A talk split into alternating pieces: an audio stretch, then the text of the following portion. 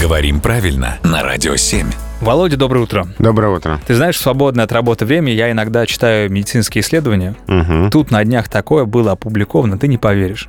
Медики говорят после долгих исследований, что в ногах не обнаружено правды. Ничего себе. Кости есть, мышцы есть, много чего другого есть, Мгм. а правды в ногах нету.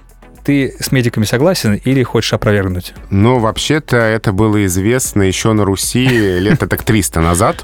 Так, медицина-то шагнула с тех пор, казалось Да. И там было все совсем негуманно, бы. Мгм. а скорее даже хоррор. Так, рассказывай. А, уберите детей от Пожалуйста. радиоприемников. Мгм. А, просто есть несколько версий происхождения этого выражения, в ногах правды нет. И согласно одной из них, а это сочетание связано с тем, что на Руси должников жестоко наказывали.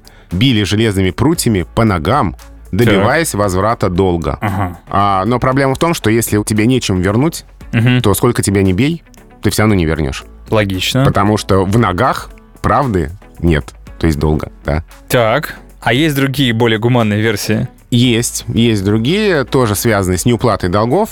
А просто если должник спасался от кары бегством, Ага. то тоже говорили, что в ногах правды нет, то есть долг выбить невозможно. Вот скажи, как сейчас используют это выражение, в каком контексте? А сейчас это просто приглашение сесть. Угу. То есть... э, Вот я и подумал просто последний раз, Да. когда я это слышал, вроде я денег никому не был должен. Да, то есть сейчас это просто очень милая, вежливая фраза «садитесь, в ногах правды нет». Мгм. А раньше это все было совсем не мило и совсем не гуманно. Я тебя понял, спасибо.